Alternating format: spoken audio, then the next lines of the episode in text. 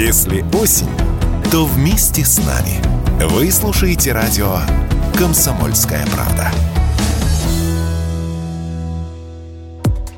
В самом главном орфографическом словаре, его составляет Институт русского языка РАН, появились новые слова. Если слово есть в этом словаре, все, им смело можно пользоваться хоть в интеллектуальной компании, хоть в обществе разнорабочих. Оно стало частью языка. И такие пополнения институт устраивает периодически. Всего добавилось 151 слово. Например, допандемийный или антиваксер, а также антипрививочник. Тот случай, когда язык создает новые сущности вслед за меняющейся реальностью. Еще новые слова. Например, миллениалы. Люди, родившиеся в нулевых годах. Видеоблогер, джетлаг, кто не знает, это болезнь от смены часового пояса, бургерная, стендап-комик, телеграм-канал. Эти и другие понятия появились в последние 10-15 лет, и мы их употребляем в речи, хотя формально они были вне языка. А вот теперь появились в словаре, и это абсолютно нормальный процесс, сказал радио «Комсомольская правда» главный редактор «Грамота.ру» Владимир Пахомов лингвисты не придумывают слова.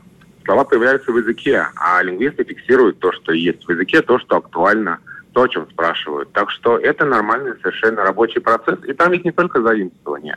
Там еще и слова исконно русские, сочетания которых тоже много вопросов. Ну вот, например, в 22 году из добавлений такие сочетания, как «есть куда», пойти, например, есть с кем посоветоваться, есть чем гордиться. Здесь очень частотно запятая ошибочная. И раньше таких единиц в орфографическом словаре не было. Нужно было обращаться к справочникам по пунктуации, чтобы узнать, что здесь запятой быть не должно.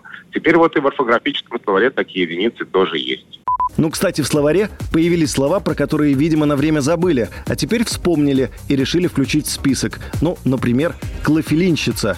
Это что-то из 90-х. Выявить модное сейчас слово не проблема. Вот только удержится ли оно? Этот вопрос мы задали Владимиру Пахомову. Какие-то слова, которые в словаре появляются, а, останутся надолго. Какие-то слова, может быть, не так долго будут жить в языке, но нам сейчас важно знать, как их правильно писать, и нам орфографический словарь на эти вопросы отвечает. Темп нашей жизни ускорился, стало сильно больше текстов, э, не так, сколько было раньше. А изменения в языке в разные эпохи с разной скоростью происходят. И конец 20-го, начало 21 века – это время очень быстрых изменений в языке, и, конечно, появляется очень много новых слов. Потом будет, наверное, какое-то затишье, потом опять всплеск. Пушкина вы сейчас заругали бы страшно за то, что он сделал. Он приблизил высокие стандарты литературного языка того времени к народному живому разговорному языку. То есть сейчас бы его, не знаю, как бы полоскали. Считали, что он гробит русский язык. Всего в русском языке около полумиллиона слов. В словаре около 200 тысяч. Все слова не знает никто. В словаре Александра Сергеевича Пушкина 21 тысяча слов, но учтены только те, которые в его книгах. Средний россиянин использует примерно 32 тысячи слов. Пушкин в жизни, видимо, столько же. Больше человек запомнить не в состоянии, да и, видимо, не нужно это.